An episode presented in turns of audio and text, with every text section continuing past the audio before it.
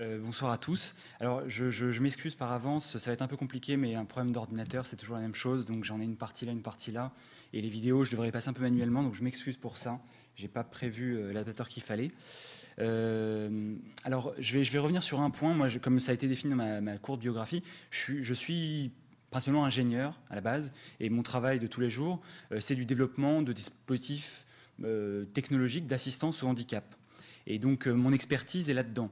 Alors, il se trouve que euh, quand on travaille à l'heure actuelle sur l'homme, sur les réparations humaines, on se retrouve embringué dans un tout un tas de choses autour de l'homme augmenté. Et donc, c'est dans ce cadre-là que je m'intéresse à cette question. Euh, et je vais essayer de souligner ce soir un peu l'impact que même moi, chercheur sur des dispositifs d'orthèse ou de prothèses basiques, est impacté là-dessus, comment les patients le sont aussi. Euh, et donc, plutôt que le transhumanisme est-il l'avenir de l'homme, je n'ai pas la réponse à cette question, puis ça dépasse le cadre de mon expertise d'un point de vue philosophique, d'un point de vue éthique. Je vais recentrer un peu sur le débat, même si je vais introduire certains de ces concepts. Donc, euh, euh, alors concrètement, en fait, ce sur quoi je travaille, les vidéos ne passent pas. Mais attendez, peut-être que, hop, ça non, c'est pas la bonne forcément. attendez, vue, liste de lecture. Ça va pas être pratique. Ça va pas être pratique. Alors attendez, hop. Euh, je vais passer sur celle-ci. On verra pour la suite euh, des vidéos plus fondamentales. C'était simplement un slide qui expliquait euh, à peu près ce que je fais. Alors attendez, full screen, c'est CTRL L, je saurai. Euh, donc j'appartiens à une équipe de recherche qui s'appelle AGAT pour assistance au geste et applications thérapeutiques. On est une des seules équipes de robotique euh, qui est labellisée INSERM, donc on appartient aussi à l'Institut des euh, national supérieur de la recherche, enfin d'études et de recherche médicale. Et donc, on, en fait, on prend le paradigme suivant, qui est qu'on essaie d'assister le geste, qui soit expert, donc on va avoir une partie de robotique chirurgicale où on essaie d'aider des chirurgiens qui pratiquent des opérations très complexes de la paroscopie où pendant 7 heures ils sont sur un patient avec des outils assez compliqués. Et on essaie aussi d'assister le geste pathologique.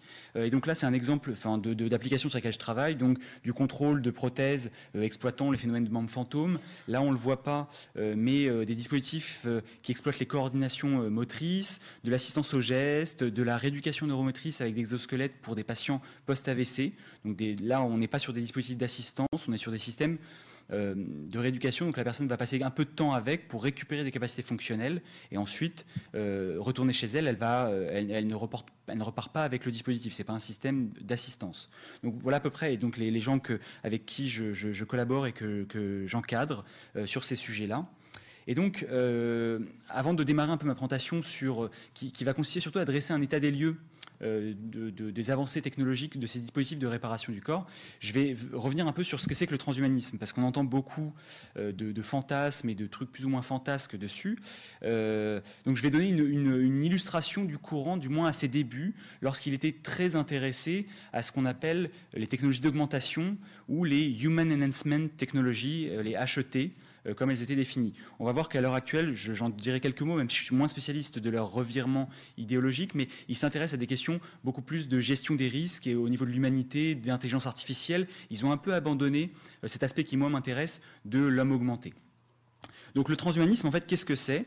Euh, C'est un courant intellectuel et culturel, en fait, à la base, qui est né dans les années 80 en Californie et qui prône en fait l'usage de toutes les technologies, les sciences et techniques pour améliorer les caractéristiques de l'espèce humaine, d'atteindre une transcendance, c'est-à-dire de dépasser nos conditions biologiques de mortels, euh, d'abroger la souffrance, de considérer en fait, comme la, phrase est inscrite là-dessus, qui est issue euh, d'un rapport du Conseil consultatif national d'éthique en 2013, l'idée en fait derrière des, transhumanistes, c'est que l'humain n'a pas atteint son évolution, son stade euh, ultime, et qu'on peut encore évoluer, notamment à l'aide de la technique, pour s'affranchir de tous les mécanismes de régulation biologique qui existe encore.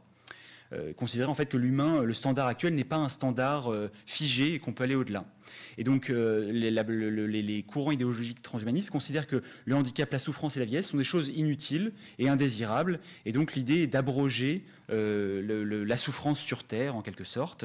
Donc c'est une, idéologie quand même qui est utilitariste et très libéraliste.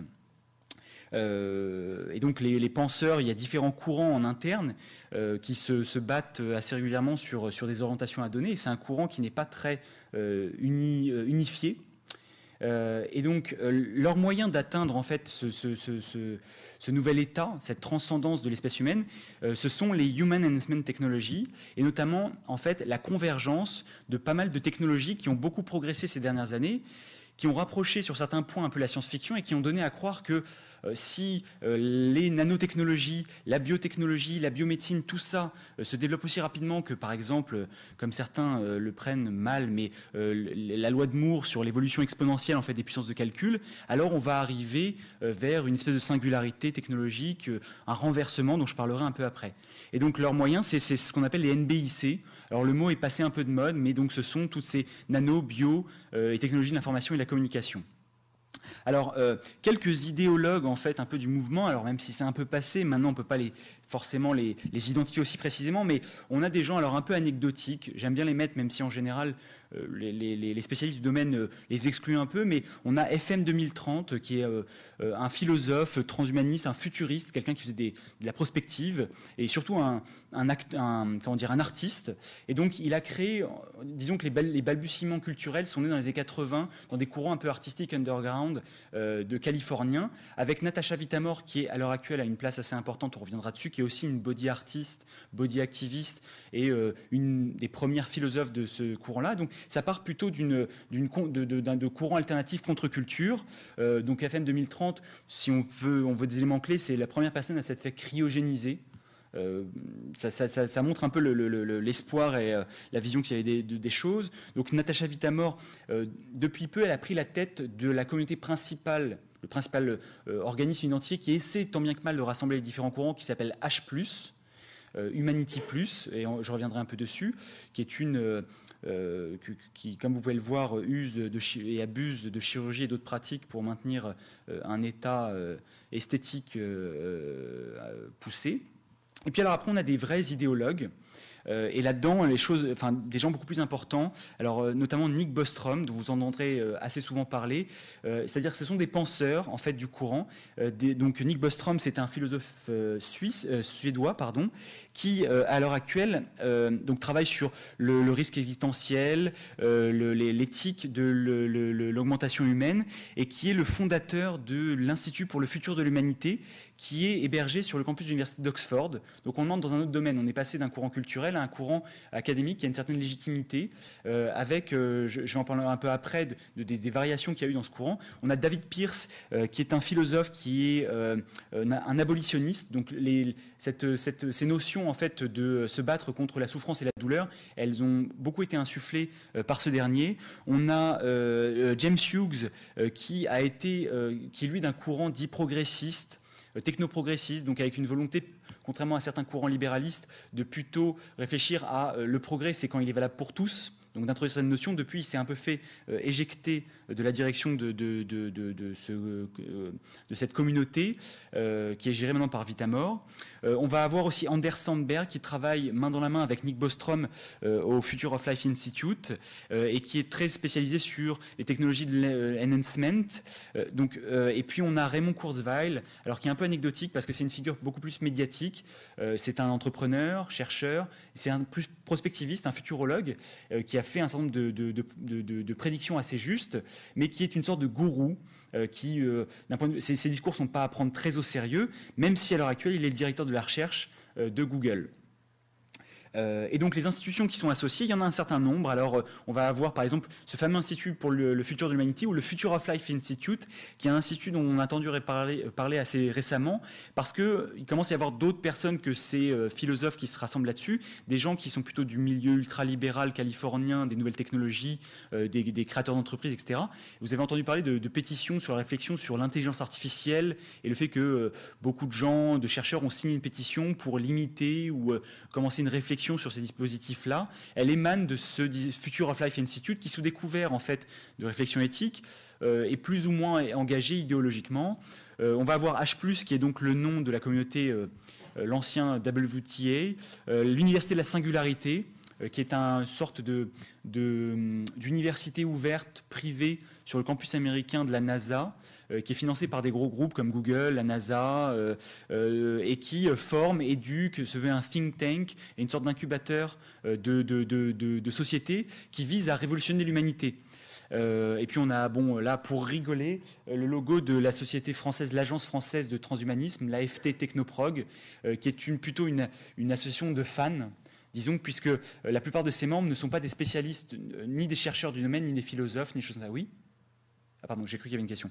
Euh, alors, j'aurais dû faire un peu d'aller-retour entre, entre ce slide et celui d'après. Euh, ça, c'est un peu les dates importantes du courant.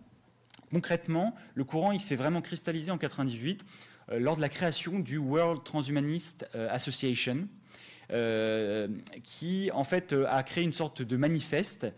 son manifeste prenait la, forme d'une FAQ, une Frequently Asked Question List, elle a été créée par Bostrom et Pierce puis c'est passé ensuite à James Hugh. Donc on est parti d'un courant très euh, libertaire, philosophique, puis ensuite un peu plus euh, technoprogressiste, donc avec des idéaux euh, assez différents, puis vite à mort. Mais ce qui est important en fait, c'est que à la base, ils sont définis de la manière suivante, qui est que le but de l'association transhumaniste internationale, c'était d'améliorer la condition humaine par la raison et la technique. Dans le texte de 98, qui a été amendé en 2001-2002, et ils ont ajouté que le deuxième point fondamental, c'est d'étudier les répercussions, dangers et l'éthique de ces pratiques. C'est-à-dire qu'on a des gens qui, au lieu de prôner, se sont plutôt mis euh, en, sous la forme d'un think tank qui veut engager la réflexion et prévenir le risque d'eux. Ce qui est assez fin et malin de leur part, et ce qui fait qu'à l'heure actuelle, c'est notamment un peu dans cette continuité-là que euh, on va avoir dans le Future of Life Institute qui a été créé en 2014, on va plus beaucoup parler d'augmentation humaine, euh, de, de, ces choses-là, mais on va parler plutôt de risques existentiels, de l'avenir de l'humanité. Et donc on va avoir des gens comme Elon Musk, dont vous avez tous entendu parler, qui vont financer de manière privée des programmes d'exploration euh, martienne, euh, qui vont, euh, quand Musk et Hawking ou Tegmark, qui est un nom qui va revenir très souvent dans cette communauté-là, ce sont plutôt des entrepreneurs qui visent à, entre guillemets, contourner ou dépasser les institutions pour le bien de l'humanité, donc réfléchir à des projets colossaux de colonisation extraterrestre, de, comment dire, de voitures autonomes, de, de favoriser des révolutions au niveau humain, et c'est eux qui sont, ont été porteurs de, de, comment dire, de réflexion ou de, pardon, de pétitions pour ou contre l'intelligence artificielle et les risques que ça peut avoir. Euh, quelqu'un comme Stephen Hawking a une légitimité scientifique dans le sens de l'astrophysique, mais clairement sur le domaine de la robotique, euh, il est là comme euh, une star scientifique qui ameute sur cette question, mais disons que voilà, il, n'a pas d'expertise particulière sur ce domaine pour, pour engager une réflexion là-dessus. Donc voilà à peu près les évolutions qu'il y a eu. Donc un point qui est important, c'est 2002. Suite à ça, il y a eu un rapport euh, commandité par l'armée américaine euh, qui s'appelle le, rapport Rocco-Bainbridge, qui a, marqué beaucoup le coup. Euh, depuis, c'est devenu une espèce d'antiquité, mais qui était un rapport euh, commandé donc par l'État sur les, converging technologies pour improving human performance, et qui visait à analyser l'état des biotechnologies, faire de la prospective sur comment améliorer notamment des soldats ou des opérateurs industriels, qu'est-ce qui était apporté ou qu'est-ce qui était souhaitable dans un avenir proche pour des raisons stratégiques euh, pour des raisons stratégiques. On reviendra un peu dessus après. Ensuite, on a différents euh, instituts plus ou moins, pardon, juste euh, académiques qui sont créés, plus ou moins adoubés par la, communauté de recherche. pour, pour se positionner entre la communauté de recherche, les industries, les gouvernements comme des sortes de think tanks. Et donc juste un point, c'est qu'il y a beaucoup de courants idéologiques là-dedans, des abolitionnistes, des libertaires, des technoprogressistes, des gens l'extroprié, enfin, des gens, des courants très différents, l'uplifting qui considère d'essayer d'aider les animaux à se développer en tant qu'entité pour qu'on puisse dialoguer avec, le post-sexualisme qui vise à dépasser euh, notre condition qu'on a de procréation biologique euh, euh, liée à la femme. Enfin voilà, c'est très très varié. Oui, il y avait une question. D'accord. Alors voilà, alors le, ce qui, ce qui le, courant c'est un peu détaché des aspects d'amélioration de l'humain. Euh, il y a eu une période biotechnologie où on a beaucoup parlé des nanomachines, des nanoparticules, etc. Puis il y a une période euh, sur l'humain augmenté et toutes ces choses. Et là, disons qu'à l'heure actuelle, on est beaucoup plus sur les risques existentiels, sur notamment euh, l'intelligence artificielle, les risques de la robotique et ces choses-là. Mais moi, pour ce qui m'intéresse, je, vais revenir un peu là-dessus. Donc c'est un rapport de 2002 commandé par le, département de défense américain et le département de commerce. C'est intéressant de voir le rapprochement des deux. Et le but, c'était d'explorer un peu comme un exercice de prospective perspective le potentiel des nouvelles technologies, les NBIC, les nano, bio, technologies d'information, de la, de la communication, et donc de voir comment leur synergie permettrait d'améliorer la santé, de vaincre le handicap, mais aussi le rapport a été un peu plus loin, et par cette espèce de fait qu'il était commandité par, par la NSF, ça a tout de suite légitimé un peu ses propos qui ont été repris, et pas mal de réflexions ont eu lieu à ce moment-là, et de, de, stress aussi de la part de pas mal de, communautés. C'est aussi à ce moment-là que certains groupes anti, se sont un peu plus conservateurs, se sont cristallisés. Euh, et donc ça a été un repère important pour la cristallisation, mais disons que maintenant, euh, il est un peu gênant pour les courants transhumanistes qui veulent aller un peu au-delà de, ces réflexions simplistes. Donc un des plans en fait de, cette approche de l'enhancement, c'est une convergence donc, de toutes les technologies vers euh, ce qu'on appellerait une singularité technologique. La singularité technologique, ce serait un moment où finalement on atteindrait un état de développement des connaissances et techniques tel qu'on aurait une rupture quasiment dans la continuité de notre espèce humaine ou de, notre histoire. Alors, elle prend différentes formes. Ça peut être une IA qui serait tellement intelligente qu'elle se débarrasserait de nous. que... Mais disons que l'idée, c'est que notre, nos capacités à innover actuellement sont importantes mais limitées, et que par les convergences des technologies, on pourrait passer un certain cap qui ferait qu'on euh, on aurait une capacité à innover et à, améliorer notre condition énorme, une rupture entre guillemets technologique. Et ça passe par la convergence. Alors ça, c'est un document qui a été écrit par la Fondation Télécom qui est assez intéressant euh, sur l'homme augmenté, un dossier, je vous invite à, le feuilleter, qui avait fait cette infographie-là. Et donc, ça passe par beaucoup de choses. Ça peut passer par de la du médicament, prendre de la ritaline pour améliorer son attention. C'est quelque chose qui, d'ailleurs, est déjà fait hors des communautés transhumanistes. Euh, avec euh, donc ce qu'on appelle la convergence cyborg, les organes artificiels, euh, la neuromédecine, travailler sur les causes de la mort, l'immortalité numérique avec le traitement des données, les thérapies anti-âge avec du génique, du médicamenteux, la bioinformatique avec du décodage de génome plus que ce qu'on sait faire à l'heure actuelle. En gros, l'intelligence artificielle, tout ça, qui, elle serait là notamment pour paraître un outil pour dépasser notre capacité à innover et à résoudre des problèmes technologiques. Et le tout devrait converger. Alors, euh, il y a des prédictions plus ou moins valables. Euh, celle de 2045, c'est celle de Raymond Kurzweil, qui se veut un grand apôtre euh, de cette singularité-là.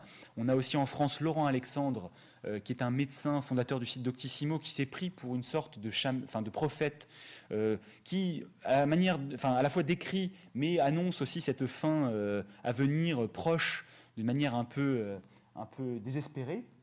Et donc, euh, euh, on devrait converger euh, en 2045 là-dessus. Les gens ne s'entendent pas, il y a différentes approches, mais disons que ça doit arriver. Euh, alors, il y a un point qui vient ici, moi, dans lequel je me retrouve, c'est que moi, chercheur euh, en robotique, qui essaie bêtement de faire des prothèses assez simples d'assistance au handicap, je me retrouve embarqué finalement dans cette ligne vers une singularité sur ce thème-là du cyborg, de l'alliance de l'homme et de la machine. Alors, le mot cyborg, c'est un mot qui revient tout le temps. Alors, je vais faire une mini parenthèse pour, pour définir qu'est-ce que c'est qu'un cyborg. Là, sous les yeux, vous avez le premier cyborg. Le premier cyborg, le mot, il apparaît euh, en 1960 dans une publication de deux ingénieurs astronautiques de la NASA, euh, Kleins et Klein. Euh, et en fait, l'idée, un cyborg, c'est un organisme qui a des fonctions restaurées ou des capacités accrues grâce à l'intégration de composants artificiels, mais de, disons, bioniques, qui, qui interagissent avec un certain, un certain bouclage, pas une simple régulation végétative. Et donc, le premier cyborg officiel, d'un point de vue de l'histoire, c'est cette souris, euh, qui a reçu un, implant de régulation méostatique dans sa queue. Et en fait, il faut, imaginer que la réflexion sur ces cyborgs a lieu dans une période de conquête spatiale, et on est beaucoup plus en train de réfléchir à comment adapter l'humain pour qu'il puisse survivre, l'humain ou l'animal, pour qu'il puisse survivre à des conditions de vie euh, dans l'espace, et pas du tout sur une notion d'augmentation des capacités, etc.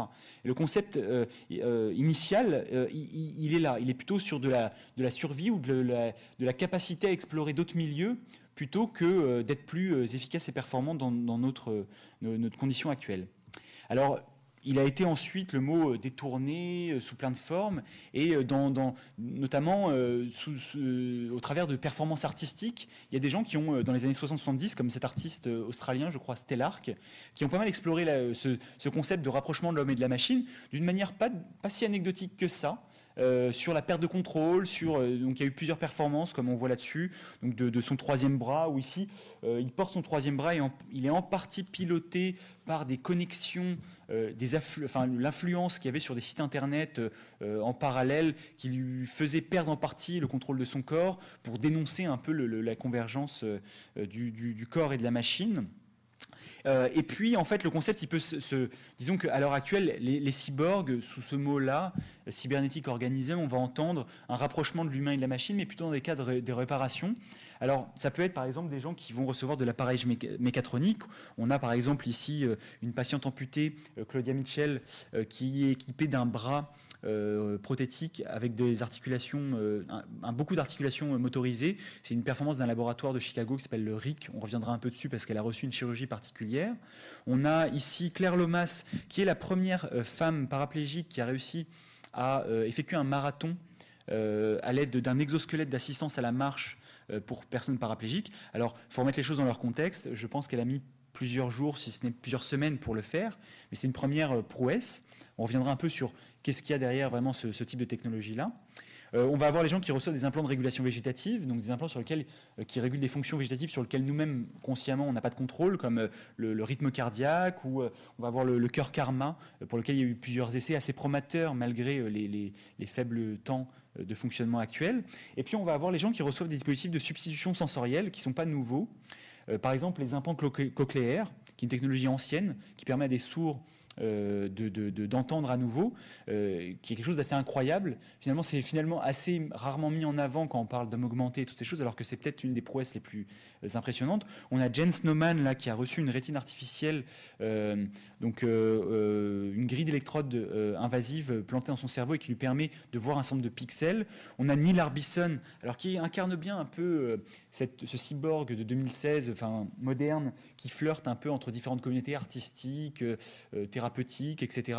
Donc c'est quelqu'un qui euh, souffre d'une achromatopie, qui euh, n'a pas la capacité à voir les couleurs et qui a un implant euh, qui a été fait pour lui, qui est vissé à son crâne avec une caméra et qui perçoit les couleurs et traduit les couleurs qui sont dans son champ de vision en une vibration qu'il perçoit au travers donc de, sa peau, des vibrations de son crâne. Et donc il voit les couleurs au travers des vibrations, il les entend en quelque sorte au travers des vibrations. Et donc il est artiste et il travaille pas mal là-dessus. Euh, et donc, on a en quelque sorte euh, des formes de cyborg. Et si on pousse un peu plus loin, le concept de cyborg, en fait, dans le domaine des sciences humaines et sociales, on peut l'étendre à beaucoup plus de choses, au moins en philosophie.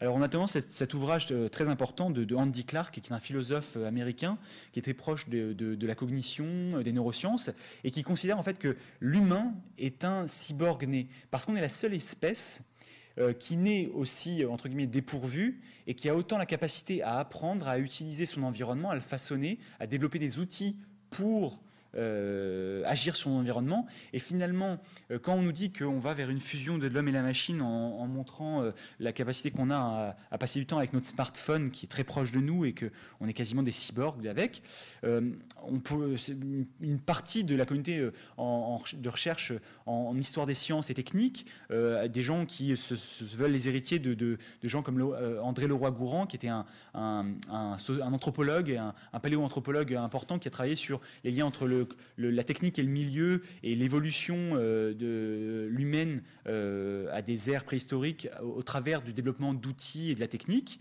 euh, finalement, un smartphone ou un silex biface, on, a toujours une capacité à utiliser des outils. Il n'y a pas forcément à s'alarmer d'un changement de tracé dans notre manière d'interagir avec notre environnement ou avec la technique.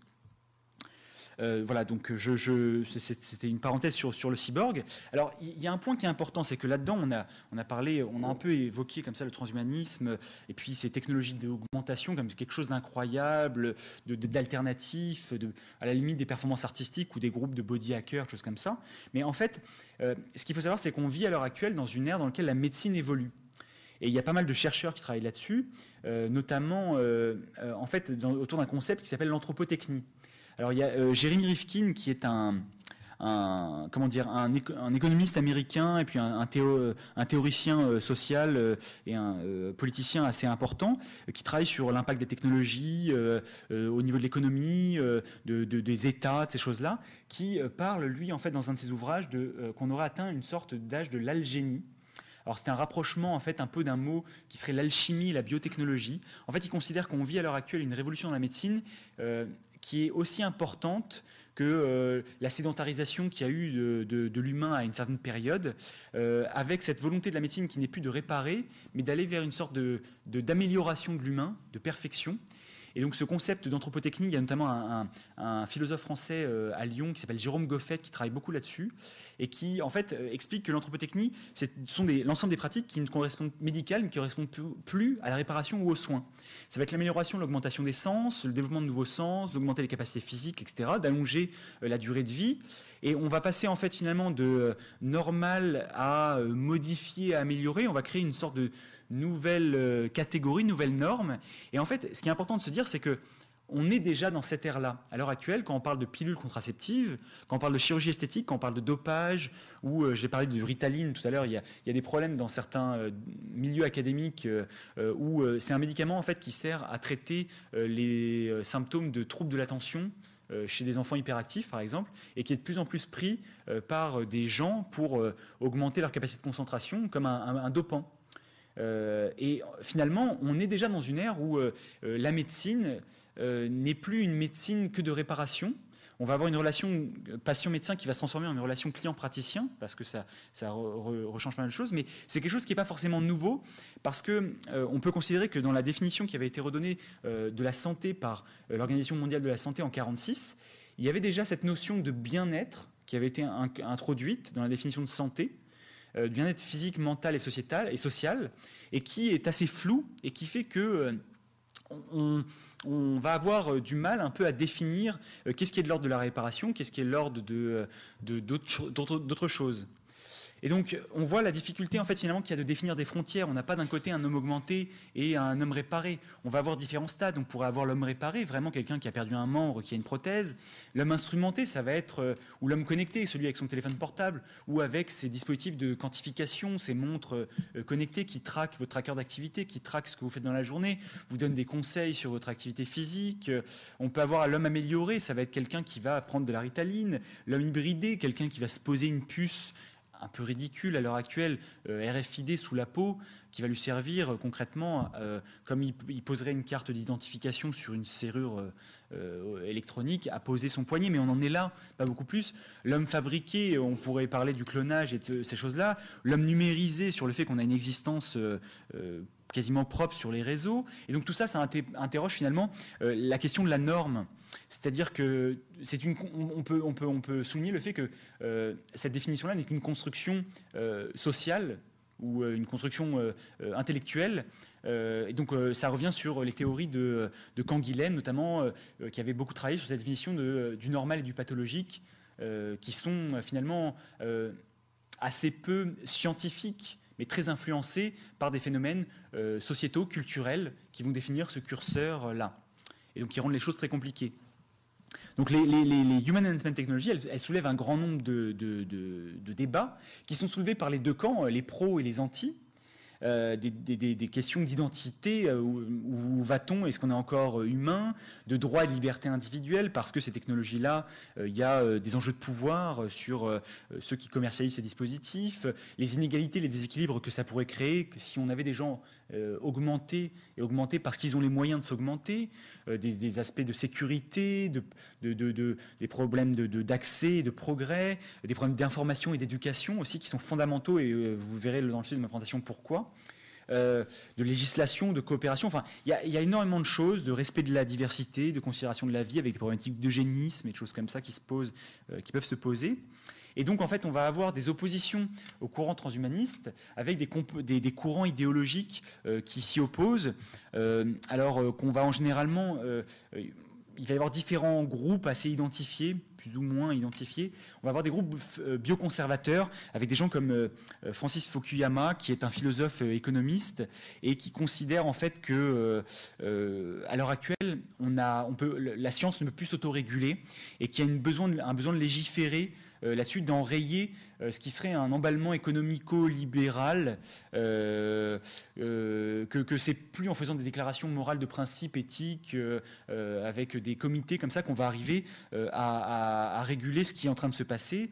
On va avoir des courants, on va avoir aussi ce penseur qui est, alors j'ai un doute sur le prénom, mais Jacques Ellul, je crois, un, comment dire, un penseur de la technique et de l'aliénation. Euh, qui est très lié, enfin, qui est euh, lié à des courants euh, protestants de réflexion sur la technologie et qui sont toujours encore assez actifs dans les réflexions qu'ils ont, notamment sur le transhumanisme, et qui a beaucoup travaillé non pas sur, pas forcément l'aliénation par la technique, mais un peu, mais plutôt sur l'aliénation qui est, en fait, le, problème n'est pas tant la technique, mais que le sacré transféré à la technique qui nous aliène. Et donc, c'est des gens qui prennent parti. On va avoir aussi des courants anti-industriels ou néoludites alors vous entendez ce mot parce qu'il est à la mode et les médias aiment bien. Le ludisme, en fait, euh, ce serait un courant industriel né au 19e euh, lors de euh, ces phases d'industrialisation en Grande-Bretagne où euh, il y avait de la mécanisation des métiers à tisser, il y aurait un, ouvrier, Ned Ludd, qui aurait détruit des métiers à tisser en contestation en fait un peu du remplacement de l'homme par la machine. Et donc, à l'heure actuelle, certains courants anti-industriels se revendiquent d'être néoludites. En France, on va avoir des groupes. Alors, on a Léon Casse, qui est un, un médecin américain qui a présidé le Conseil national bioéthique et qui a pas mal qui est assez euh, remonté contre euh, le, libéralisme industriel. Euh, puis on va avoir des courants, par exemple en France, comme Pièces et main-d'œuvre, qui est un courant grenoblois qui s'est pas mal illustré au moment des, débats sur les nanotechnologies et qui revient régulièrement sur des questions d'OGM. Maintenant, on va aussi vers le transhumanisme. Et puis des courants d'écologie intégrale, de décroissance, qui euh, se positionne contre, euh, en opposition à trop d'avancées techniques et scientifiques. Et puis on a les courants intermédiaires qui sont plus, enfin, pour moi un peu plus intéressants, dits de bioéthique ou d'éthique libérale, qui vont à la fois critiquer le bioconservatisme, dire bah, ça sert à rien d'essayer de, faire des lois contre. On est déjà dans un stade d'anthropotechnie assez avancé, qu'il faut considérer la réalité actuelle, qu'il faut toutefois être très euh, très, euh, faire, très attention euh, à la distinction naturelle-artificielle, sur le fait qu'une interdiction, elle serait normative et pas basée sur des, faits réels, mais à la fois qu'il faut critiquer le biolibéralisme, le laisser faire, qu'il faut l'encadrer, qu'il faut informer les gens, qu'il faut surtout des impératifs de sécurité très importants. Donc il y, a différents courants qui réfléchissent là-dessus à des régulations éthiques un peu plus poussées. voilà. Donc je vais fermer ma parenthèse introductive et puis je vais revenir maintenant un peu au vif du sujet euh, technique.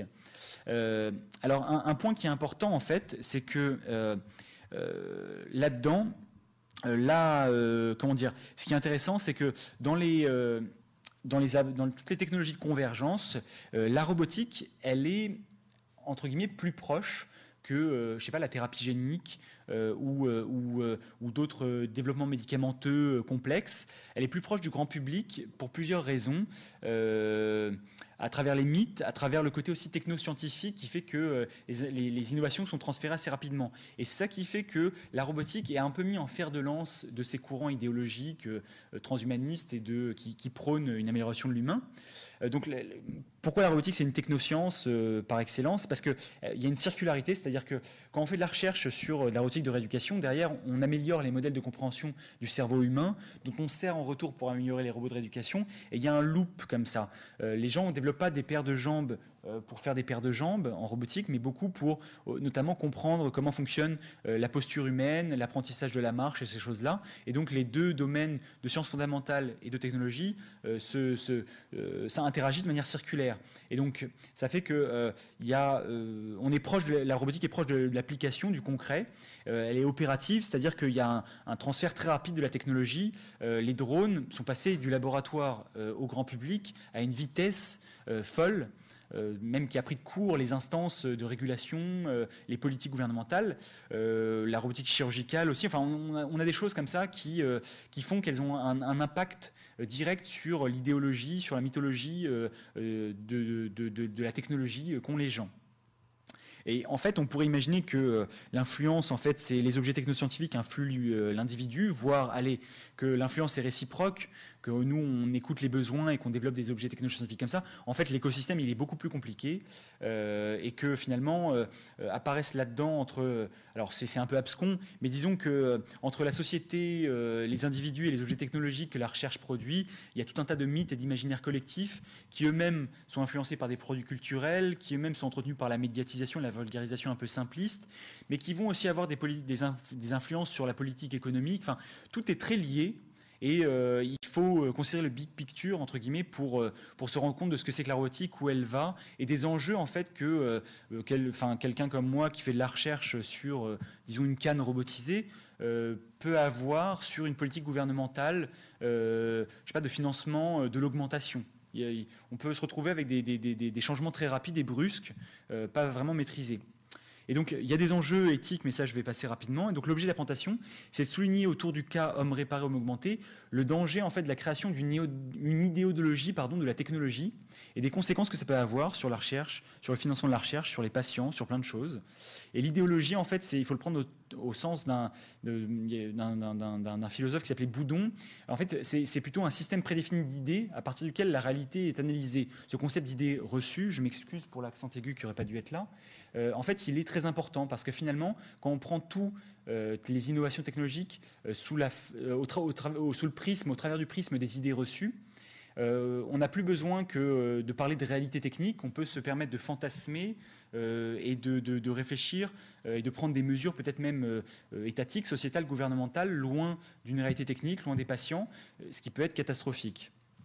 Voilà, donc à l'heure actuelle, je, donc je, recentre un peu maintenant sur, la technique, euh, je, reviens donc sur, l'élément important. Toutes mes animations sont fichues en l'air par le, PDF, mais euh, il y a alors qu'il y a des avancées médicales et chirurgicales très importantes, euh, il y a eu des avancées médicamenteuses dingues, la thérapie génique, on a des grosses avancées, notamment avec les méthodes actuelles, notamment CRISPR-Cas9, qui soulèvent des choses, des débats éthiques, on a des outils d'action sur le génome incroyables, des, approches de chirurgie assez folle euh, et qui a plein d'avancées technologiques concrètes, réelles, simples, hein, euh, en 2016, anciennes, hein, les lunettes, les aides auditives, les corsets, les cannes, ou les pacemakers, les défibrillateurs automatiques, les pompes à insuline. Bon, le cœur artificiel, c'est un peu anecdotique, mais ça, ça marche, ça fonctionne. Il y, a, des gens autour de vous qui sont équipés de ces systèmes-là. Et ben, quand on va parler de réparation de l'homme, les gens vont tout de suite penser à robotique, exosquelette, prothèse. Et ça, c'est parce que la robotique, elle interpelle l'imaginaire de l'augmentation beaucoup plus que des, avancées technologiques euh, concrètes. Et ça, c'est lié au fait qu'on vit dans un monde euh, dans lequel euh, on a un imaginaire de l'homme augmenté et de la science-fiction technologique très fort, avec des mythes, comme le mythe culturel du cyborg dont on a parlé tout à l'heure, le mythe de la transcendance, euh, un, un certain nombre d'exemples de, produits culturels qui, qui ont, plébiscité et qui ont finalement réussi à développer un peu cette mythologie-là. Cette mythologie prométhéenne, ça, ça me concerne, du chercheur qui jouerait un peu à Dieu, euh, du docteur Frankenstein, en fait, qui euh, euh, cherche à, comment dire, jouer avec le feu. Et ce qui est un peu problématique, c'est que à la fois ces produits culturels sont en quelque sorte légitimés par une surprésentation médiatique de gens qui restent des héros ou des monstres au sens de Foucault c'est-à-dire au sens euh, qu'ils ne rentrent pas dans une catégorie normative euh, euh, sociale. On va avoir des gens comme par exemple Oscar Pistorius, et donc, qui est un athlète bi-amputé de jambes qui court plus vite qu'une bonne partie de l'humanité, Aimé Mullins qui est mannequin en même temps qu'elle est bi-amputée de jambes, Libo qui est un, patient qui a été bi-amputé de bras qui a deux prothèses bioniques de très haut niveau financées par un programme de recherche de l'armée américaine, Hugh Hare qui euh, est un bi-amputé de jambes, euh, un alpiniste de très haut niveau. Il, s'est retrouvé en fait amputé suite à euh, une escalade d'un mont à 11 ans. parce qu'il était un des jeunes espoirs de l'alpinisme américain, et qui en plus est le directeur du MIT Media Lab, qui est un gros laboratoire de recherche américain. Donc, ce sont des, héros incatégorisables euh, qui ne ressemblent pas aux patients euh, classiques euh, diminués et mal réparés. Et finalement, la proximité de ces figures-là légitime en quelque sorte cet homme augmenté tel qu'il est imaginé. Alors qu'en fait, la réalité technique, elle est assez décalée. Alors en général, je, montre ce slide-là, où en 2014, la Coupe du Monde de football 2014 devait être démarré par un patient un patient paraplégique qui portait un exosquelette contrôlé par le cerveau et qui devait taper le premier ballon de, la, de la compétition. Et en fait, le résultat, mais je pense que ça ne va pas passer, alors attendez, je vais essayer comme ça. Ah, on peut faire comme ça. Alors attendez. Hop. Non. Voilà. Euh, paraplégique euh, in si ça veut bien. Voilà, voilà ce qu'on a vu. On a vu un patient dans une espèce d'armure qui a déplacé son pied sur 20 cm, porté par deux autres personnes. Et euh, vous voyez un peu le décalage qu'il y avait entre, d'un côté, euh, les euh, attentes et la réalité. On devait avoir quelqu'un qui arrivait en fauteuil, qui se levait, qui marchait sur le terrain, qui allait faire des échanges. Et hélas, parce que je ne m'en réjouis pas, mais ça traduit un peu le décalage qu'il y a entre l'imaginaire et la réalité technique. Donc là, je vais, je vais, assez, je vais passer sur quelques dispositifs technologiques. Euh, les exosquelettes, les prothèses et les interfaces cerveau-machine sur lesquelles je travaille et qui cristallisent bien ce que c'est que la robotique de réparation et d'augmentation, pour vous dire un peu où on en est concrètement. Donc les exosquelettes, en fait, euh, euh, l'objet, il existe hors du laboratoire. Donc un exosquelette, c'est une structure mécanique qui peut être active ou non, avec des moteurs ou juste passive, avec des ressorts, des articulations comme ça, qui se positionne en général autour du corps d'une personne et qui reproduit la biomécanique du corps humain. Et le but est d'assister le geste alors ça peut être de le faire à la place, ou ça peut être de corriger un geste pathologique, ou d'assister ou de démultiplier euh, euh, certaines capacités euh, lors de la réalisation d'un geste. donc l'objet technologique, il existe, il est sorti du laboratoire, on a des exosquelettes qui sont vendus à des prix inaccessibles pour le grand public. On a alors, mais ils sont vendus pour une application vraiment très précise. En fait, on a des exosquelettes qui sont vendus pour l'assistance à la marche des patients paraplégiques, des gens qui ont perdu le contrôle de leurs jambes. Et on va avoir par exemple le Rewalk ou le Rex, qui sont des machines à faire bouger les jambes. Euh, qui marchent, qui sont très simples. Les gens ont encore besoin de cannes dans le cas du Rewalk, dans le Rex, qui sont plus ou moins euh, stables. Et le principe est le suivant, c'est un système dans lequel le patient est accroché, et aussi incroyable que ça peut paraître, euh, il a une montre, il va dire « je veux me lever », dès qu'il va se pencher, le système va le mettre debout. Quand ensuite il va être debout, sur sa montre, il va appliquer « je veux marcher », et quand il va se pencher, le système va enclencher un cycle de marche. Et dès qu'il va se relever, ça va s'arrêter. Et là, à l'heure actuelle, pour marcher les marches, on en est quasiment à faire un appui sur la montre, marche à marche, où à chaque fois, il va devoir faire un changement de pied d'appui, placer les cannes, etc.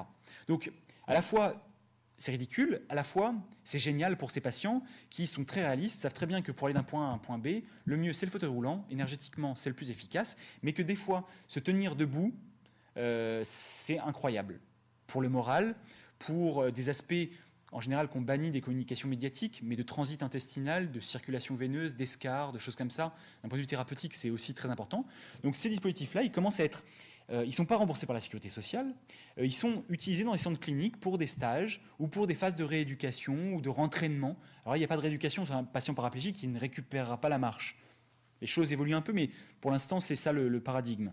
Donc voilà, quand on répond à des besoins aussi précis que ça, ça marche. Pourquoi ça marche? Parce que la personne, elle ne contrôle pas ses jambes. Donc faire bouger ses jambes, comme euh, dans une usine, faire bouger une pièce de voiture, c'est à peu près pareil.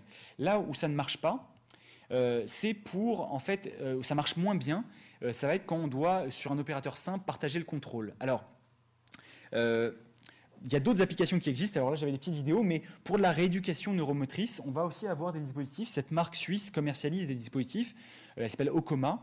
Donc ça ressemble un peu au même système qu'on a vu, mais avec des barres parallèles. C'est pour les phases de rééducation de patients euh, cérébrolésés. Et donc dans les premières phases avant, pour remplacer les deux thérapeutes qui sont allongés par terre et qui bougent les pieds un par un, eh ben, on va utiliser un exosquelette qui va bouger les jambes et qui petit à petit va s'effacer. Mais c'est pour des besoins vraiment très précis. Et puis, dans le cas de l'assistance à opérateur sain. On va avoir quelques tentatives. Alors on a RB3D qui est une boîte française plutôt d'ergonomie euh, qui est basée à Auxerre, qui a développé un système en partenariat avec le CEA, euh, vendu pour des fins militaires au début, et puis ils vont tester un peu ce que ça peut donner dans le BTP. On a une tentative euh, pour l'assistance au tiré de râteau chez Colas, là, où ici on a un exosquelette très basique qui est juste un système à ressort qui est un équilibreur de poids, c'est-à-dire que l'outil porté par la personne, comme une Steadicam pour les opérateurs caméra, le poids de l'outil est repris par un système de bras à ressort qui reprojette le poids au sol. Mais on est sur des systèmes très simples.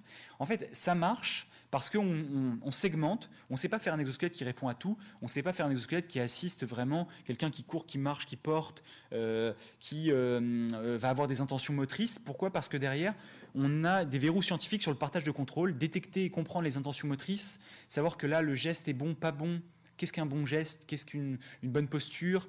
Euh, Est-ce que là, je vais l'arrêter parce que son pied semble pas aller bien, mais si je vais l'arrêter, elle va tomber?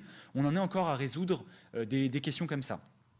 Et ce qu'il faut euh, voir, alors là, je n'ai pas la vidéo, mais si vous voulez, ça, c'est une vidéo pour montrer que, en fait, ce concept-là d'exosquelette, il faut faire attention à l'aspect futuriste. En 69, au Mihailo Pupin, en Serbie, il y avait déjà des, des exosquelettes d'assistance à la marche des paraplégiques et pneumatiques qui marchaient très bien. Alors il y avait une usine à gaz derrière de contrôle avec des fils, etc. On a des, progrès technologiques, on sait faire de l'embarqué, des batteries super, du carbone, mais l'objet technologique, l'idée, le concept n'est pas forcément nouveau. Donc il faut faire attention des fois un peu à l'emballage moderne euh, avec lequel ce, type de dispositifs sont, présentés. Sur les prothèses, alors euh, je vais peut-être aller un peu plus vite que les, slides, mais euh, c'est un peu plus compliqué. Je vais présenter ce qui existe commercialement, et vous allez voir que les limites sont atteintes assez rapidement. Et je vais montrer les avancées de la recherche, où là, il y a beaucoup d'avancées, mais on est dans un domaine particulier qui est une niche, avec des marchés tout petits. Résultat, le transfert technologique n'intéresse pas beaucoup les industriels, qui n'ont pas vraiment envie de développer et d'investir beaucoup pour des populations qui représentent quelques milliers de personnes. Euh, voilà, donc alors, euh, il faut distinguer le membre inférieur et le membre supérieur, c'est très important. Et l'idée de cette présentation, c'est aussi de vous donner des clés pour essayer de décrypter un peu les annonces technologiques qui sont régulièrement faites, notamment par les médias, qui sont très simplificatrices. Euh, pour le membre inférieur, ça marche bien, pour plusieurs raisons. La première, c'est que les, le membre inférieur, ce sont des dispositifs autonomes. Une prothèse membre inférieur, qu'elle soit au niveau du genou, de la cheville, etc., euh, c'est un dispositif soit passif, alors on le voit pour le membre inférieur, ce sont, on reconnaît des lames euh, de course qui sont des lames de carbone, lames ressort, mais on va avoir des pieds de différentes technologies qui sont là. Euh, ce sont des systèmes passifs, ressort amortisseurs, qui vous permettent de marcher plus ou moins bien. Pour le genou et pour les chevilles de nouvelle génération, en fait, on va avoir des systèmes intelligents, autonomes, qui sont en fait des systèmes qui regardent ce que vous faites, ont plein de capteurs, et en fonction de ce que vous faites, vont adapter, en quelque sorte, la raideur de l'articulation. Concrètement, euh, vous ne les contrôlez pas avec un genou prothétique comme ça, le C-Leg, dernière technologie euh, qui coûte plusieurs dizaines de milliers d'euros. Vous ne pouvez pas euh, dire je vais lever la jambe. Par contre, quand vous allez vous mettre debout, il va détecter que vous vous mettez debout et il va faire le cycle qui va bien du genou. Quand vous allez marcher, il va comprendre que vous marchez, il va faire le balancement de la jambe qui va bien. Quand vous allez vous arrêter, il va verrouiller le genou. Si vous accélérez ou si c'est en pente, il va adapter certains paramètres, par exemple au niveau de la cheville, pour stocker de l'énergie. Et donc, on a des entités intelligentes mais autonomes. Et donc, ça marche bien. Pourquoi? Parce qu'avec le membre inférieur, on a un catalogue d'actions qui est assez réduit. On va marcher, se lever, se stabiliser debout, euh, faire des appuis, des choses comme ça.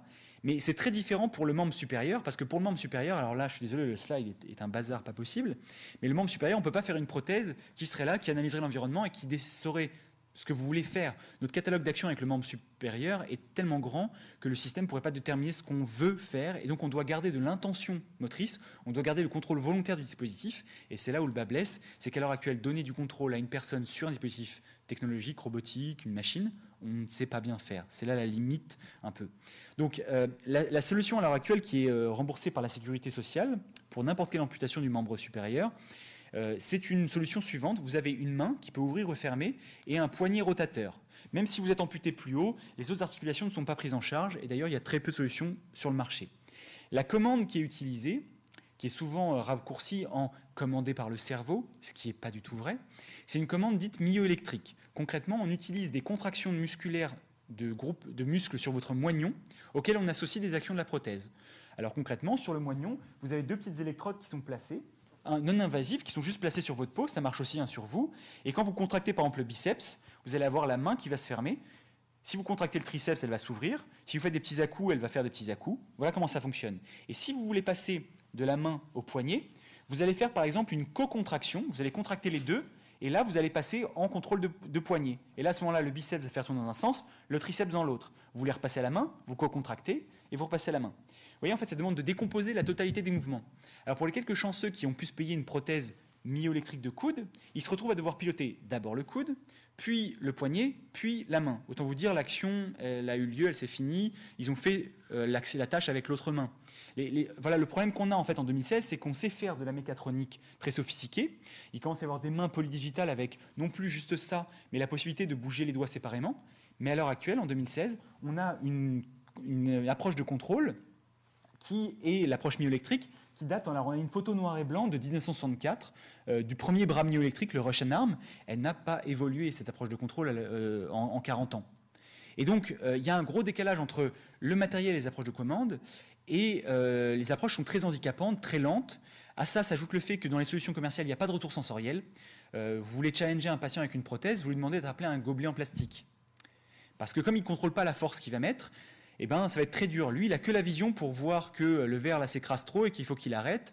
La vision, c'est coûteux, euh, cognitivement, c'est lourd, c'est fatigant.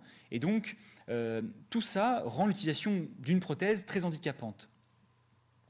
Euh, alors, donc ça, c'était, oui, j'ai mélangé les slides, mais voilà, concrètement, la solution remboursée par la sécurité sociale, ce sont les mains. Depuis 2015, on a un modèle de main polydigitale de chez Touch qui est remboursé, donc avec un moteur par doigt. Mais à l'heure actuelle, de la même façon qu'ils euh, pilotent ça ou ça, ils vont devoir naviguer dans un catalogue de postures pour, par exemple, la mettre soit comme ça, soit en trois doigts, soit en deux doigts.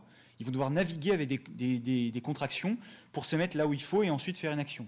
Donc c'est complètement euh, inexploitable. Et là, vous avez la totalité du catalogue disponible pour les patients amputés de membres supérieurs dans le monde. c'est assez peu. Alors dans la recherche, par contre, ça avance beaucoup plus. On va avoir euh, des avancées notamment sur alors, des nouvelles emboîtures. Alors j'ai notamment une vidéo ici. Euh, on va voir euh, Hugh Hare, le fameux... alors, tac, tac, tac, je ne pense pas que... Bon, je, ne trouve pas, mais on, va avoir des vraies avancées dans la recherche. Alors, dans la recherche, au-delà des avancées de confort sur les emboîtures, contrôle L, voilà. On va avoir une, technique notamment là qui arrive euh, sur euh, ce qu'on appelle l'ostéo-intégration, parce qu'un des problèmes majeurs des prothèses qui n'est pas souligné, c'est le problème d'emboîter la prothèse. Vous avez une espèce de partie euh, un peu à ventouse qui vient recouvrir votre moignon et qui est très gênante avec des sangles qui génèrent de la transpiration, de la perte de contrôle et plein de choses. Donc ça c'est un des gros problèmes. Donc il y a de la recherche qui se fait sur l'emboîture. L'ostéo-intégration c'est une pratique médicale qui consiste à poser une broche dans l'os et en fait de finalement fixer la prothèse dessus. Ça donne un contrôle très rigide de la prothèse et on a la possibilité de poser ces mêmes électrodes qui mesurent l'activité musculaire, de les poser en interne, en invasive, donc on a des signaux beaucoup plus propres et moins de perturbations. À l'heure actuelle, un patient avec une emboîture classique, si vous lui demandez de très vite secouer son bras comme ça, les électrodes dans l'emboîture se décollent et il perd le contrôle de sa prothèse qui va faire n'importe quoi. Quelqu'un qui a une ostéo-intégration peut euh, faire ce genre de tâches-là sans être perturbé. Donc ça, c'est une avancée. Ça commence à se développer euh, comme une routine chirurgicale. Il y a des grosses avancées sur le contrôle, notamment liées à des approches invasives de contrôle. Alors avec, par exemple, ce qu'on appelle le reroutage nerveux, qui a été développé par le RIC de Chicago dans certaines personnes que j'ai montré tout à l'heure. En fait, ça consiste en fait, à rerouter les nerfs qui allaient vers feu la main, vers des groupes musculaires dénervés euh, comme le pectoral, qui ne servent plus dans le cas d'une amputation haute. Et donc, en fait, en quelque sorte, après entraînement, chirurgie, etc., la personne, quand elle va penser à fermer sa main, elle va avoir une zone de son pectoral qui va se contracter. Quand elle va penser à bouger son poignet fantôme, ça va être une autre zone. Et donc, on va venir placer des électrodes dessus et on va associer.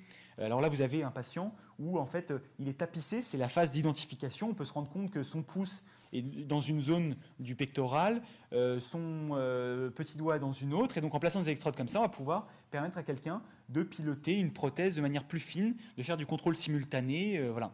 Ça, c'est quand même une, routine chirurgicale extrêmement lourde. Et il n'y a qu'une dizaine de patients qui l'ont reçue. Elle commence à apparaître en France, mais sur des, des, aspects plus simples de neurotisation du biceps, où c'est plutôt les nerfs de la main qu'on place sur certains morceaux de biceps pour récupérer des signaux mais ça permet de, décupler les capacités de faire des mouvements simultanés. Alors là, il y avait une vidéo, euh, mais on, va, passer d'un patient américain. De la même façon, il y a des avancées sur le retour sensoriel. Cette même chirurgie, on va essayer de rerouter les, nerfs sensoriels. Et donc de la même façon, après chirurgie, après rééducation, quand la personne vous lui appuyez là, elle a l'impression que vous lui appuyez sur sa main. Si vous lui appuyez ici, elle va avoir l'impression que vous lui appuyez sur son poignet. Et donc on peut mettre des capteurs au niveau de la prothèse et traduire par exemple la chaleur ou le toucher au niveau de la prothèse en un appui ou, ou de la chaleur au niveau de la zone associée sur son pectoral.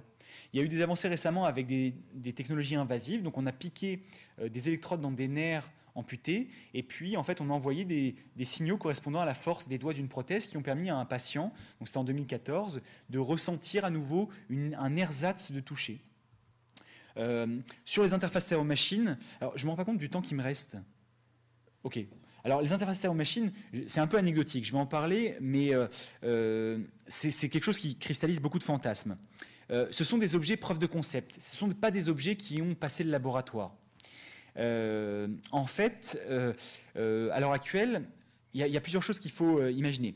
il y a plusieurs technologies et les technologies qui fonctionnent un peu sont invasives. Et euh, de poser un implant dans le cerveau, ça soulève tout un tas de questions qu'on n'a pas encore résolues en termes de pérennité, en termes de rejet par le cerveau, etc. L'autre aspect par lequel il ne faut pas se faire avoir dans les annonces technologiques, c'est que euh, l'échange de ces interfaces, l'échange homme-machine, est extrêmement pauvre. On ne sait pas à l'heure actuelle décoder la pensée, contrairement à ce que les médias en général disent. En fait, ça marche de la, fonction, suivante. On est capable de décoder un certain nombre d'états cérébraux. Vous avez, alors par exemple là, et c'est utilisé pour des actions très simples, comme par exemple piloter un fauteuil, avant, arrière, droite, gauche. Euh, là, on a une patiente tétraplégique qui pilotait un bras haut, bas, droite, gauche. Comment ça marche? On a, un une grille d'électrodes qui est soit sur le crâne, soit implantée dans le cerveau, pour de meilleurs euh, résultats. Et en fait, on va entraîner la personne à exhiber des états cérébraux. Les états cérébraux, ça va être par exemple euh, penser très fort à un rond rouge qui sent la fraise et qui est chaud, euh, ou penser très fort à un carré bleu euh, froid qui sent la menthe et qui bouge d'une certaine manière. Et en fait, on va entraîner un algorithme à détecter ces états cérébraux. Ça va se traduire par des changements un peu d'onde ou de bruit, parce qu'on est quand même un peu à regarder du bruit. et donc, on va associer ensuite des actions d'un dispositif robotique à ces états reconnus. Et donc, on va associer le rond rouge qui sent la fraise à avancer euh, sur le fauteuil roulant, le carré euh, bleu à reculer. Et voilà comment le dialogue va s'instaurer. Donc, le dialogue est extrêmement pauvre, en plus d'être unidimensionnel, c'est-à-dire que euh, l'heure actuelle, on s'est prélevé et envoyé un ordre vers un dispositif robotique, mais à l'heure actuelle, côté cerveau, on ne sait pas renvoyer vraiment de sensations. On le sait au niveau périphérique, au niveau des nerfs, mais pas au niveau cortical. Et donc euh, euh, là, j'ai mis pour rigoler les interfaces commerciales qui existent, qui ont été développées pour le jeu vidéo, qui s'intéressent à ce genre d'interface-là, mais euh, on est sur des systèmes qui sont plus à détecter les contractions des muscles faciaux plutôt qu'un état cérébral, et ça marche tellement mal que c'en est complètement anecdotique. On voit les démonstrateurs qui sont comme ça, regardez, là ça fait rien, là ça fait quelque chose. Voilà. Donc c'est des balbutiements. Et donc, euh, il y a des avancées importantes qui se font dans le domaine de la recherche, mais qui demandent des contraintes incroyables et qui ne sont pas prêtes d'être transférables. Alors on a eu en 2016 un papier intéressant, une étude en Nature, où on a un patient paraplégique, euh, qui, euh, tétraplégique, mais disons assez bas, qui avait un contrôle très limité de ses membres supérieurs, qui a pu contrôler son propre corps au travers d'un bypass nerveux. On lui a posé une, une grille d'électrodes implantée dans le cerveau, avec lequel on l'a entraîné à générer un certain d'états cérébraux, en fait, avec lequel on a euh, pu lui donner le contrôle de son propre corps paralysé au travers de stimulation électrique fonctionnelle. C'est une usine à gaz. A, en, soi, les innovations ne sont pas très nouvelles, c'est des choses qu'on sait faire séparément, mais le regroupement de tout était assez intéressant. Donc concrètement, quand la personne pense par exemple à l'état cérébral fermer sa main, c'est reconnu par un algorithme qui va envoyer au travers de grilles d'électrodes en surface des décharges électriques dans ses muscles de doigts pour lui faire fermer sa main. Et donc, comme ça, il a pu faire quelques tâches comme jouer à Guitar Hero ou euh, saisir des objets et faire du pick and place. L'article assez intéressant qui n'ont pas caché l'entraînement du sujet, qui a mis deux ans, à raison de plusieurs heures par semaine, pour arriver à ce résultat. Ou quand on voit la vidéo, euh, alors attendez, je vais peut-être essayer, je, l'ai quand même celle-là. Euh, bypass. Peut-être que ça marche. Voilà le résultat. Alors la simulation électrique fonctionnelle, pour les gens qui ont peut-être essayé, c'est quelque chose de très violent. On est euh, quasiment de la tétanie musculaire, c'est pour ça que son poignet, euh, on n'a pas d'état intermédiaire, c'est fléchi et tendu, euh, fermé, ouvert, ça, va se cantonner à des choses comme ça. Mais c'est une, une avancée, mais c'est une avancée de laboratoire. La personne, il y a encore tout un tas de calculs. L'algorithme doit être réentraîné régulièrement parce que l'algorithme va plus reconnaître les mêmes états cérébraux. Euh, si, vous êtes énervé, on fait l'entraînement de l'algorithme et qu'on euh, empêche quelqu'un de fumer, quelqu'un qui a besoin de nicotine, ou euh, on lui annonce une mauvaise nouvelle, les états cérébraux ils vont être différents. Il va falloir réentraîner l'algorithme. Donc là, il y a des grosses limites de robustesse qui fait que toutes ces approches dites de machine learning ou de pattern recognition ne sont pas vraiment transférées euh, à l'heure actuelle. Et on a une autre avancée qui était que, je vous disais, on ne sait pas décoder dans le cerveau une action motrice, on commence à savoir le faire. Alors là, c'est une étude en 2016, euh, c'est une technologie qui est de ce qu'on appelle DICOG, c'est de l'électroencéphalogramme. C'est pas tout à fait invasif, c'est pas planté dans le cerveau, c'est posé au-dessus du cerveau, sur la dure mère, mais sous le crâne. C'est des patients très particuliers, notamment épileptiques, qui reçoivent ça. Et donc là, on a pu en fait décoder euh, des intentions euh, motrices. Alors euh, voilà, c'est-à-dire que la personne était vraiment en train de penser à bouger. Ça va, venir, je pense, peut-être.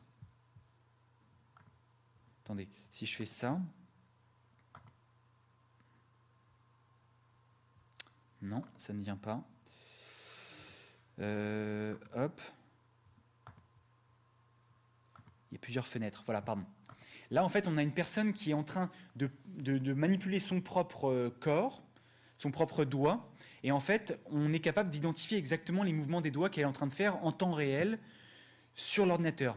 Donc on commence en laboratoire avec des gens qui ont des implants très particuliers que tout le monde ne peut pas avoir, à être capable de décoder un peu plus de la vraie intention motrice plutôt que de devoir passer par cette étape très simplificatrice d'états cérébraux. Mais ce sont que les débuts.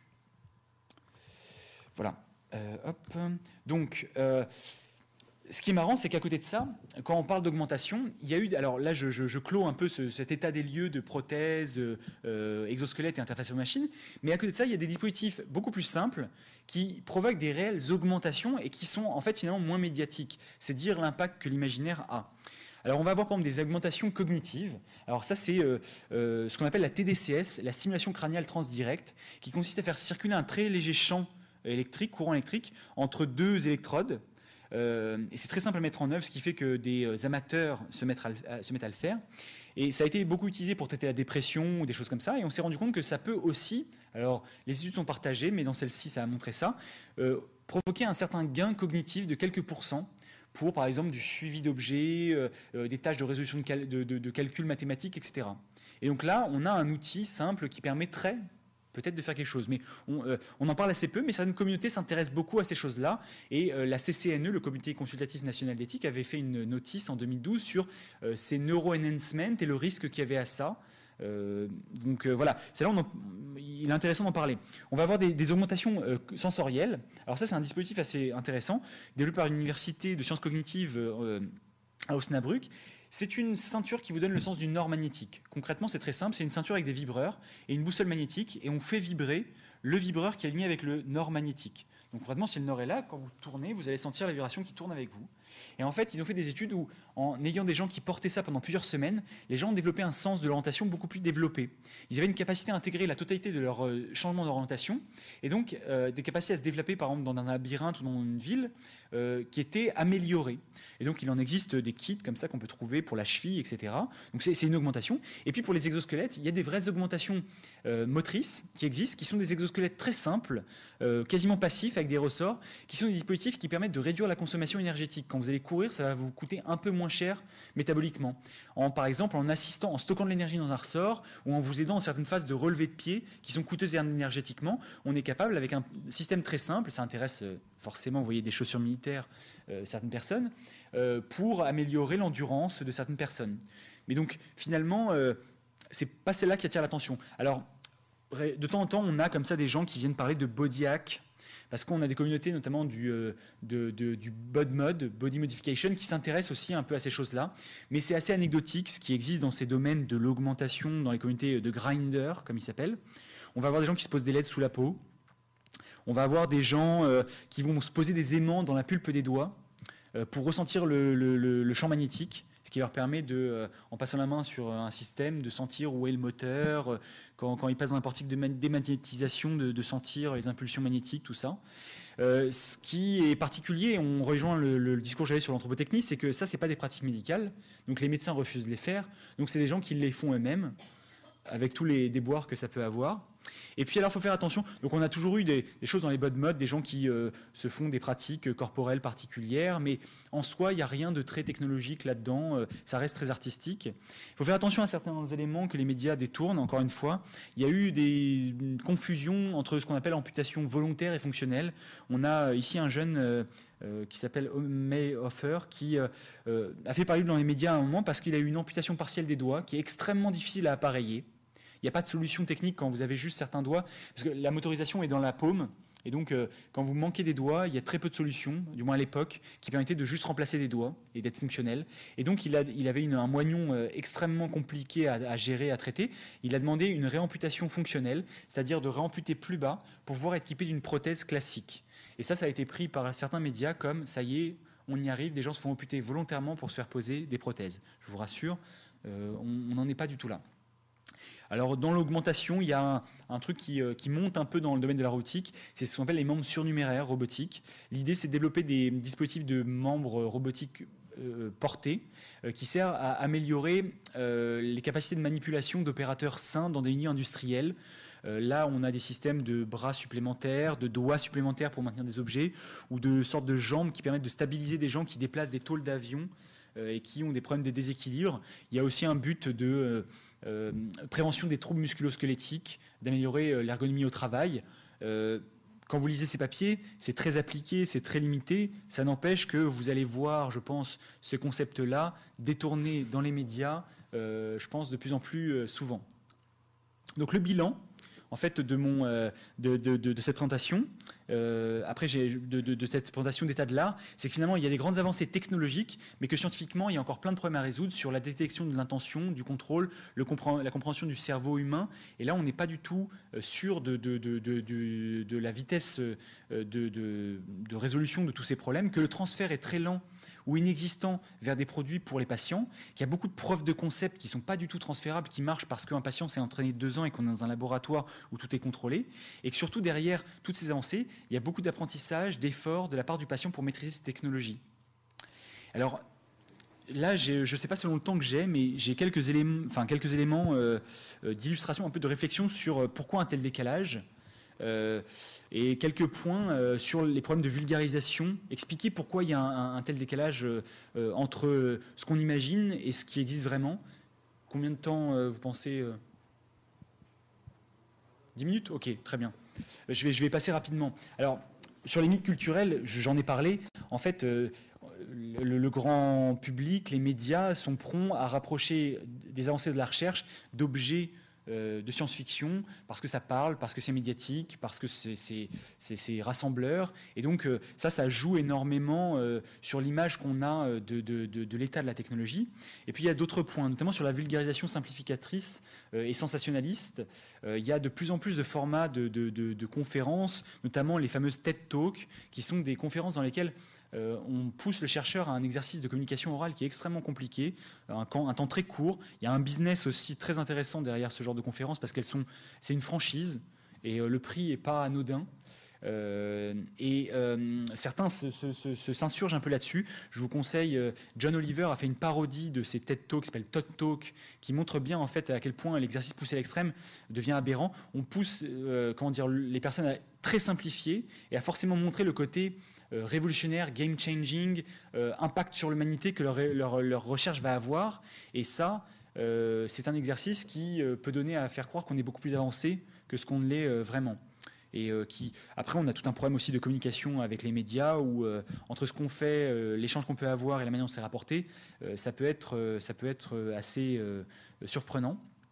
On va avoir un problème aussi sur certaines personnes qui se revendiquent tribuns de la technologie robotique et qui joue pas mal sur ce mythe du chercheur en robotique, du Prométhée, etc., qui joue avec les médias, qui vont vers, qui sont, euh, qui sont volontairement euh, borderline dans leurs leur euh, propos. On va avoir des gens comme Kevin Warwick qui se revendique le premier cyborg parce qu'il s'est posé une puce RFID dans le bras et qui a pas mal trusté les, médias là-dessus et qui s'est posé un peu comme porte-parole alors qu'il n'est pas du tout représentatif de l'éthique et de la déontologie des gens dans, dans, ce domaine. On a ce chercheur un peu fou, Ishiguro qui euh, crée des clones, des actroïdes de lui-même et de toute sa famille et qui a euh, un discours complètement farfelus auprès des médias, mais qui finalement attirent plus souvent les médias que des gens qui travaillent sur des fauteuils roulants robotisés. Et puis on va avoir des gens, alors par exemple, euh, on a euh, Bruno Bonnel, qui est quelqu'un qui a créé un genre de think tank euh, sur la robotique et qui a créé aussi à la base un magasin de, vente de robotique de service, Robopolis, et qui a écrit un ouvrage un peu naïf, Viva la révolution. Ce sont des gens qui, qui poussent énormément à, la robotisation et qui, qui prônent comme ça la technologie, mais avec des, propos un peu simplistes et surtout qui sont extrêmement décalés de, la réalité mais qui sont des gens qui euh, interviennent dans des think tanks qui se placent entre l'État euh, et euh, la communauté pour des réflexions sur le plan de la robotique en France, ces choses-là. On va avoir des gens comme Alain Bensoussan, qui est un, avocat parisien spécialisé de nouvelles technologies, assez brillant, mais qui s'est lancé dans une quête de créer un droit des robots. Parce que les dispositifs robotiques étant autonomes, il fallait réfléchir à peut-être créer une, comme il y a eu le droit de l'homme, euh, un droit des robots. Autant vous dire, ça, c'est une image issue d'une TED Talk. Il y a aussi un attrait pour, euh, pour les médias euh, indéniables. Derrière, il y a aussi des, questions économiques importantes parce que des industriels qui développent des voitures autonomes ou des choses comme ça aimeraient bien effectivement que une entité, un robot autonome soit considéré comme une entité à part parce que juridiquement et d'un point de vue des assurances et fiscalement, ça les intéresserait de se peut-être dédouaner de la responsabilité dans un accident. Ça, pose beaucoup de questions comme ça, mais euh, et, euh, quelqu'un comme Alain Soussan, euh, quand il, parle de, robotique autonome, il va promouvoir quelque chose qui est très loin de la réalité. Il va parler de robotique chirurgicale et des risques de robotique chirurgicale. À l'heure actuelle, les robots chirurgicaux sont des dispositifs téléopérés qui sont juste des outils qui sont seuls incapables de rien. Il n'y a pas de dispositifs autonomes qui agissent, enfin qui interviennent dans une opération qui ne soit pas sous le contrôle d'un humain. Donc, ça confisque le discours et ça promeut les imaginaires. On a aussi un problème nous, roboticiens, qui est que notre approche très mécaniste et fonctionnaliste, on découpe tout en sous-fonctions pour résoudre le problème localement. Et puis, comme ça, après, on sait faire, par exemple, un robot qui sait faire une fonction très bien. Hein, on sait faire un robot qui joue au billard mieux que vous. Là, c'est un robot euh, de chez Fanuc, un robot parallèle qui fait du pick and place à plus de 100 G en termes d'accélération, euh, qui est mais beaucoup mieux ce que pourrait faire un opérateur humain en déplaçant des pièces, où on sait faire, alors là c'est anecdotique parce que ça a été vendu comme un robot autonome alors que c'est un conducteur de, de, moto euh, téléopéré, donc euh, c'est quelqu'un qui est derrière un joystick à distance, mais l'idée est que le robot fait mieux que l'homme, et en fait, alors qu'en fait, le robot sait mieux faire pour une tâche donnée extrêmement précise, encadrée. Et le risque, c'est un peu ce qui s'est passé en 98 quand euh, Deep Blue a battu Kasparov aux échecs. Et ben, on a eu cette espèce de euh, généralisation de l'évaluation de la performance, euh, où on a dit, ça y est, une IA est plus intelligente que l'humain. Or, il faut remettre les choses dans leur contexte. Euh, c'est que localement, que la performance est améliorée. Et ça, ça a lieu assez régulièrement avec les dispositifs de réparation du corps. ce qu'on oublie que la première capacité du corps humain, c'est sa polyvalence. Et quand on voit les prothèses qu'il y a là, alors là, j'ai une vidéo d'habitude, mais je ne suis pas sûr qu'elle passe. tac, tac, tac, elle ne va pas passer. Euh, de, Oscar Pistorius. Vous regarderez si vous voyez des vidéos de lui, en bord, enfin, avec ses lames de course qui courent plus vite qu'une partie de l'humanité. Il est augmenté pour courir, mais en fait, en bord de course, vous allez le voir sautiller en permanence, parce qu'avec ces prothèses de course qui sont ces lames-là, à l'arrêt, il tombe. elles ne sont pas statiques. Euh, donc en fait, il est obligé de sautiller pour garder l'équilibre. S'il voulait se tenir debout statique, il faudrait qu'il utilise d'autres pieds. S'il voulait faire de l'escalade, ce serait encore d'autres pieds. S'il voulait faire de la nage, ce serait des pieds compatibles, euh, ce type de marche.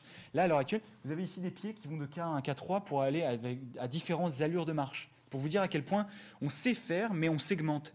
Et donc, en fait, les augmentations actuelles, elles sont que locales. Il faut bien recontextualiser la totalité, enfin, quand on évalue la performance pour éviter de tomber dans cette euh, idée de euh, l'IA est plus forte au jeu de Go, ça y est, l'IA est plus intelligente que, que l'humain. Derrière ça, il y a un autre phénomène important, c'est qu'on va oublier le corps et les techniques du corps. C'est qu'il y a une négation dans toute cette manière de présenter la technologie de la complexité de l'apprentissage des techniques du corps, pour euh, rendre hommage à, Marcel Mauss euh, là-dessus.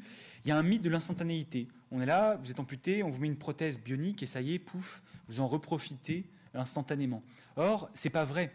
De la même façon, ici, j'ai une petite vidéo où on voit un enfant dans un stade de, euh, de développement de sa motricité où il n'est pas capable de bouger ses mains sans bouger ses pieds.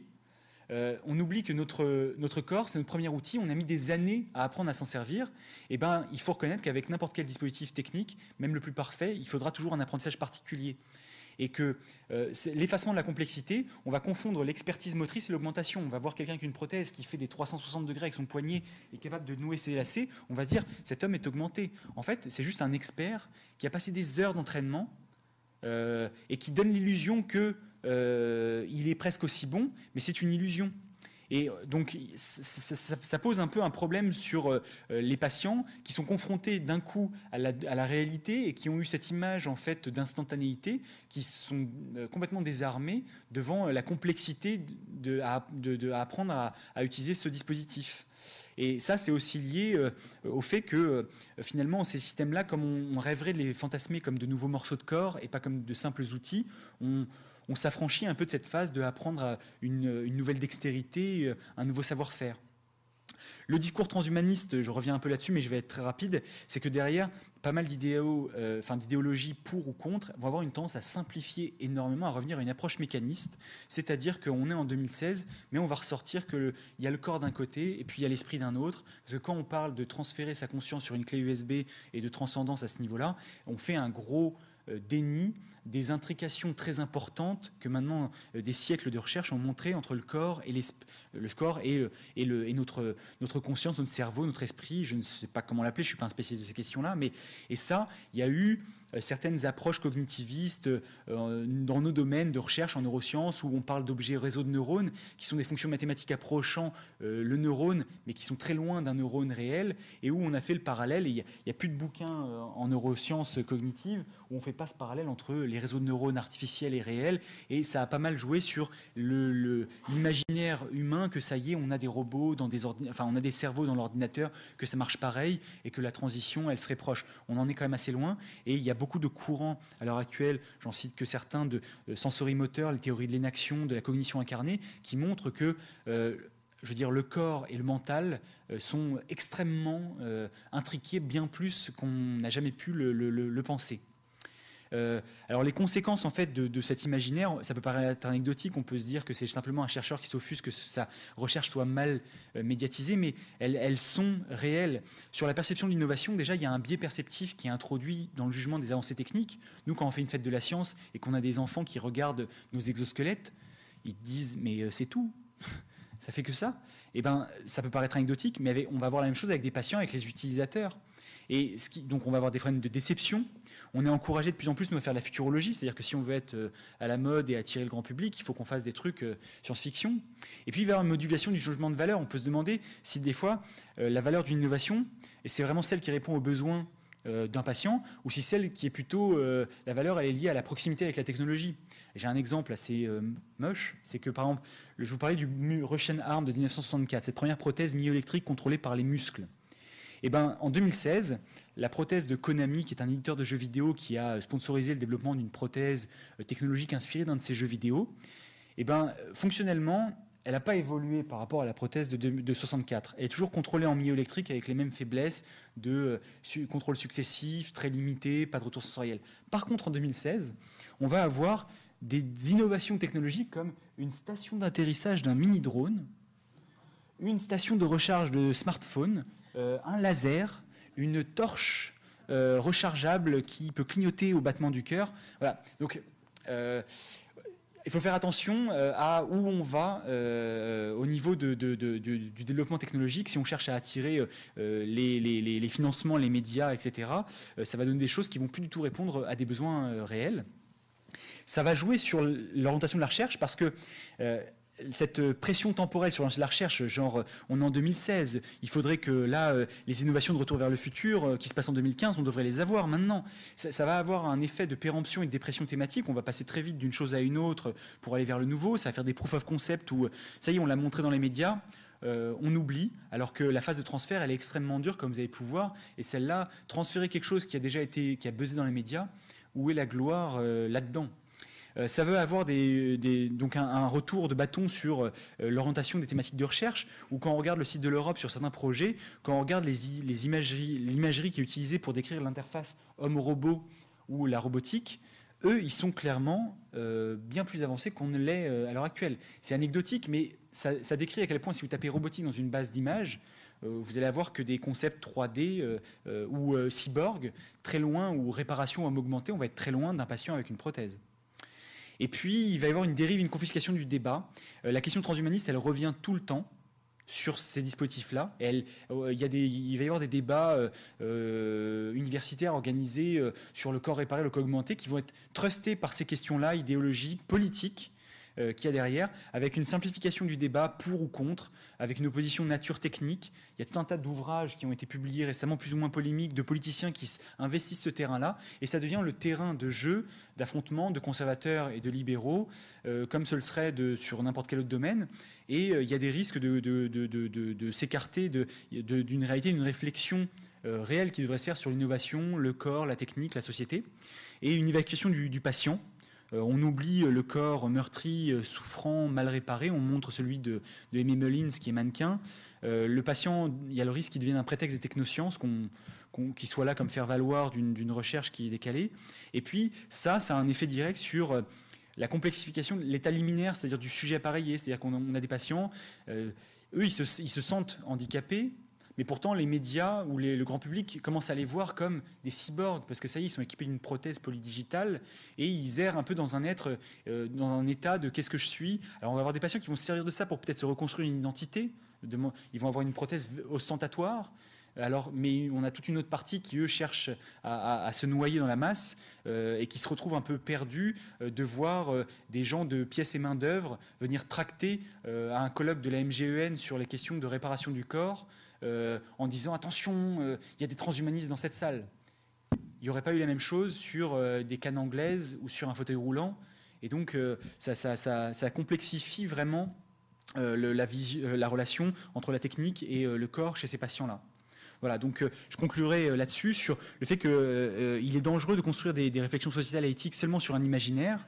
J'ai essayé d'illustrer un peu qu'il faut et c'est un point très important, euh, promouvoir un esprit critique et donner des clés au grand public et faire attention à la vulgarisation trop simplificatrice pour que le, grand public soit capable de démystifier un peu les annonces technologiques, parce que c'est quand même un certain nombre de grands groupes industriels avec des intérêts particuliers qui promeuvent certaines euh, idéologies pro-technologiques.